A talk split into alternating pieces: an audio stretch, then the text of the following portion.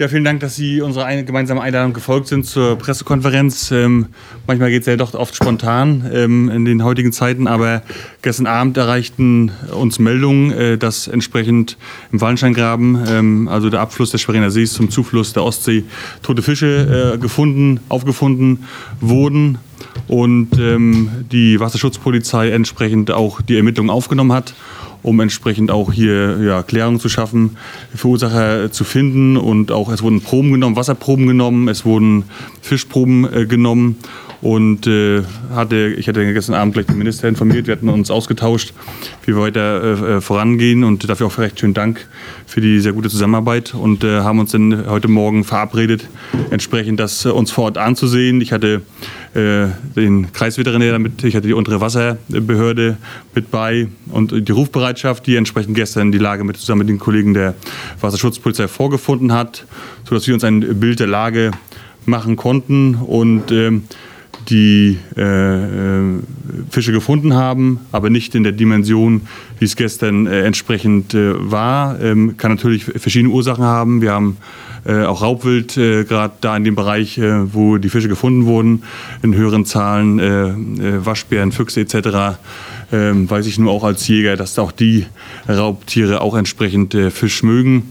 Und insofern ist etwas weniger Fisch gefunden worden. Nichtsdestotrotz ähm, haben wir äh, Fisch, den wir äh, gefunden haben, schon eingesammelt vor Ort ähm, und ähm, konnten ihn so erstmal sichern. Und äh, zur genauen Ursache können wir noch keine Auskunft geben, aber da würde ich jetzt einmal an den Minister äh, geben, um sein, sein Statement dazu zu geben. Ja, erstmal vielen Dank wirklich für diese schnelle und intensive Zusammenarbeit. Ich freue mich im Übrigen auch, dass der Landrat selbstverständlich äh, hier dabei ist. Wir haben unseren Stahloleiter, Herrn Remus, mit dabei.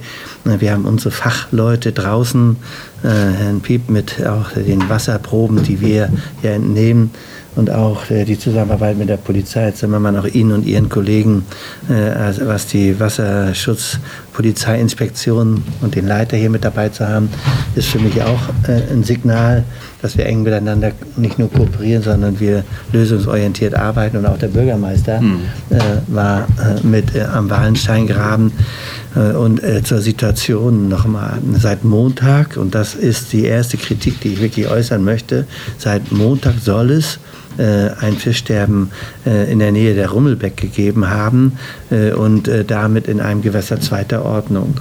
Und da möchte ich dann auch noch mal einen Appell an uns alle richten. wenn jemand etwas auffällt, dann hat er auch als Bürger und der Bürger bürgt auch für sein Land und für seine Region, hat er auch die Pflicht, das zu melden. Wir sind gestern und auch noch da nochmal meinen herzlichen Dank äh, über die Meldekette, über das Lagezentrum informiert worden, dass es ein Fischsterben gibt. Daraufhin äh, hat der Landrat, äh, wie gesagt, auch mich, mich informiert.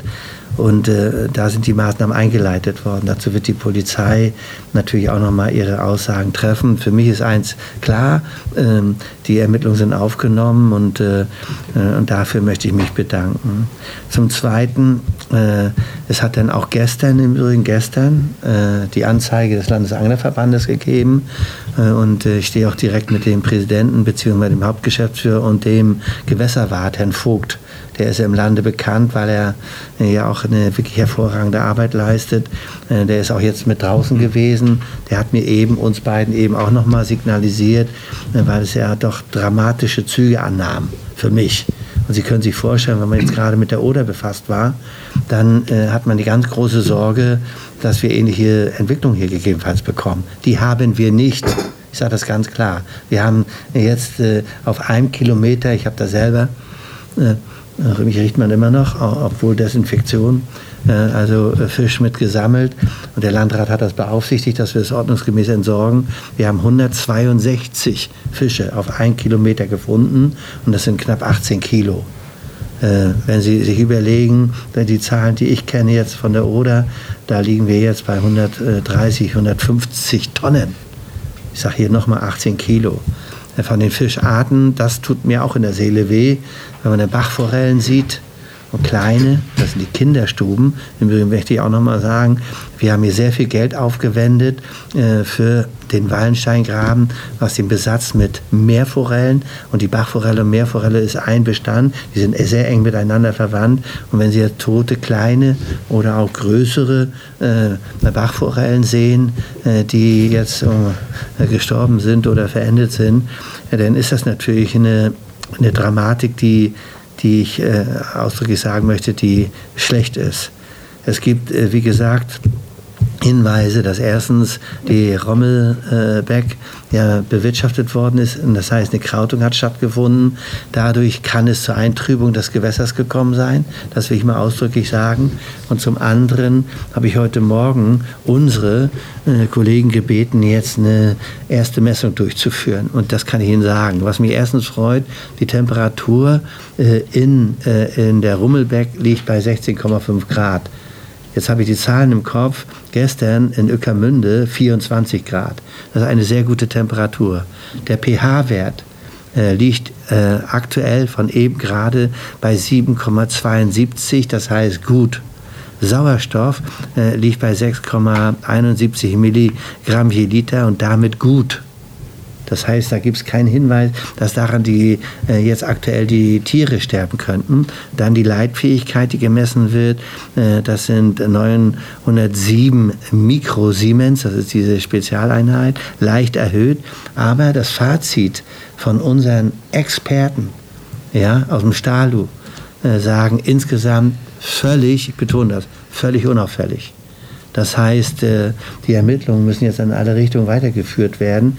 Wir werden jetzt noch, wir haben jetzt die Rummelbeck äh, äh, beprobt, jetzt nehmen wir den Wallensteingraben, im Übrigen an mehreren Stellen und wir entnehmen auch eine Probe aus dem Regenwasserbecken eines Landwirtschaftsbetriebes, um auch da zu schauen, gibt es da irgendwelche Hinweise. Ich sage nochmal, ähm, hier wird zurzeit in alle Richtungen ermittelt. Und wir haben jetzt natürlich auch eine große Wasserprobe genommen, sodass wir dann auch in den nächsten Tagen, das wird ein bisschen dauern, weil die Analytik sehr, sehr anspruchsvoll ist. Da geht es um Schwermetall, um, äh, um Nährstoffe, da geht es aber auch um Pflanzenschutzmittel oder um andere Eintragspfade äh, oder Entwicklungen, die stattgefunden haben könnten. So. Solange der Täter nicht ermittelt ist, gilt die Unschuld. Das möchte ich auch nochmal äh, ausdrücklich sagen. Und ähm, ich will auch sagen, das es ist schon ein dramatisches Ereignis, überhaupt gar keine Frage, aber es ist jetzt keine Katastrophe, die wir, wie wir an der Oder haben. Und deswegen bitte ich nochmal um Verständnis. Wir sind in der Hochsaison des Tourismus.